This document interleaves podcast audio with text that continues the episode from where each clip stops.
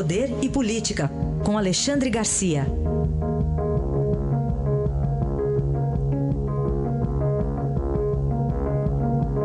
Alexandre, bom dia. Bom dia, Raíssa. Bom dia, Carolina. Bom dia. Estamos vendo aqui manchetes hoje, capa do Estadão aqui, até dando conta de que o ministro Meirelles cogita ser candidato, até mesmo se Michel Temer for candidato, hein, Alexandre? Esquentou é, a coisa, hein? Interpretação da resposta que ele deu, né, dizendo é muito melhor ter mais gente no centro aí disputando votos. Ele está querendo ser há bastante tempo. Já me perguntou uma ocasião o que, que eu achava. Eu disse para ele, ah, ministro, o senhor é conhecido em Anápolis, foi o mais votado em Goiás, é conhecido no, no âmbito financeiro, empresarial, mas no povão o senhor não é conhecido. Aí ele chegou a dizer, olha, eu não sou populista né?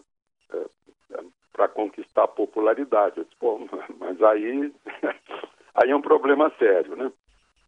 Mas ele se lançou ao mesmo tempo em que é, uma fonte do PT, não, não foi uma fontezinha qualquer, não, mostrando que isso que uh, o, o, a presidente Gleisi Hoffmann e o senador lá do, do Rio de Janeiro, o. O, o Lindbergh, né?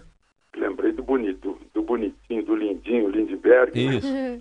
Isso que eles estão declarando é verdade, é para valer. Não é só frase de marketing, não. O PT não quer alternativa. Né? Chamou a atenção do PT essa reunião de Ciro Gomes com Haddad. Não quer saber de Ciro Gomes, que Ciro Gomes eh, eh, tem um pavio muito curto. Aposta em Lula, mesmo preso, mesmo sendo preso.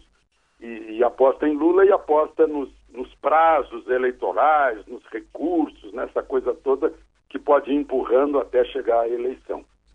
vão, ter, vão, vão registrar candidatura sim e não há plano B, não há alternativa. Agora, e Marina Silva, né, a gente aproveitando, os partidos já estão avaliando que ela está sem vontade. Então, não seria uma candidatura.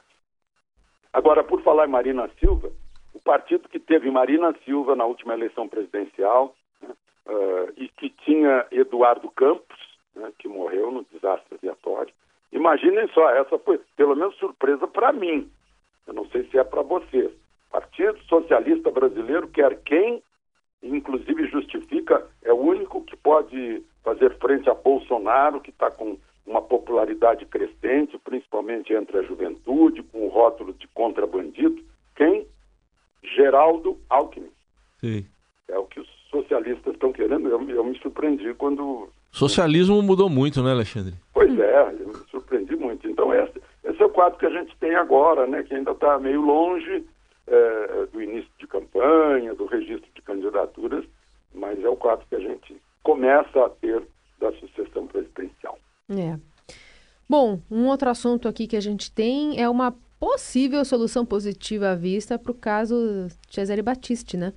É a, a esperança do ministro de Relações Exteriores da Itália, Angelino Alfano, que esteve ontem com o presidente da República, esteve com, com o, o, o, ministro Aloysio Nunes, que é, que é o ministro de Relações Exteriores.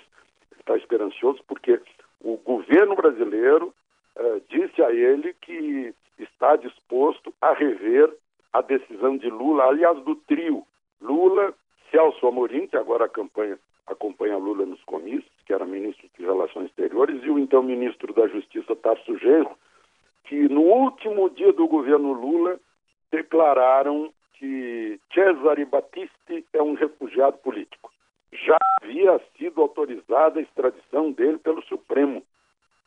Agora a Itália recorreu, o caso está de novo no Supremo, e o Supremo, confirmando decisão anterior, vai ter o sinal verde eh, da presidência da República para cancelar essa declaração de refugiado político. Só para lembrar, Cesare Battisti é um tetra assassino, ele foi condenado por quatro assassinatos na Itália e condenado em todas as instâncias, havia fugido para a França, tribunal francês também o mandou de volta para a Itália, tribunal europeu confirmou as decisões da Itália, aí ele veio para o Brasil, que é um país que tem fama de impunidade. Né? Ficou mal para o Brasil, até para os brasileiros, né? dizer que a gente abriga um assassino condenado no país onde foi criado o direito romano, né? e, e, agora parece que há uma esperança para os italianos eh, executarem a, a pena de prisão perpétua para ele. Vamos acompanhar o desenrolar. E para fechar, aquela novela Vai Ministro acabou, né, Alexandre? Mas o que, que é? Agora é o ministro interino enrolado em fiação elétrica. Elton Nomura, filiado do PTB, ministro que era secretário-geral do Ministério, virou ministro. Eu tenho a impressão que alguém enterrou, depois da saída do último ministro, do Ronaldo, eh, em dezembro, alguém enterrou uma caveira de burro embaixo da cadeira de ministro. Já é o terceiro, digamos assim, com, com algum tipo de rolo. Primeiro, Sarney vetou. A segunda se enrolou ela própria nela mesma e, e suas ações. E agora o terceiro aparece como réu uh, com o sócio dele, porque a empresa dele uh, fez ligações clandestinas, no, no, clandestinas num depósito de empilhadeiras no Rio de Janeiro por três meses. Né? No valor, diz, ele diz que já pagou, de 818 reais. Né?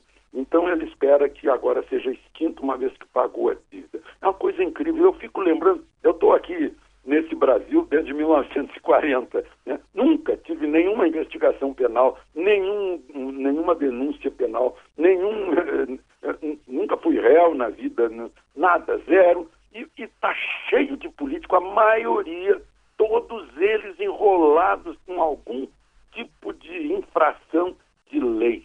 É, um, é uma coisa incrível. Eu não sei se isso faz parte da vocação política. Né? Qual a vocação que vem antes, se é da política ou é da, da infração de leis e de, e de princípios. Né? É, é, incrível. Enfim, é lamentável que mais isso, que a gente saiba de mais um, um fato aí, que se a presidência da República tivesse um serviço de informações que investigasse antes quem é a pessoa antes de nomeá-la, uh, se livraria de tanto desgaste.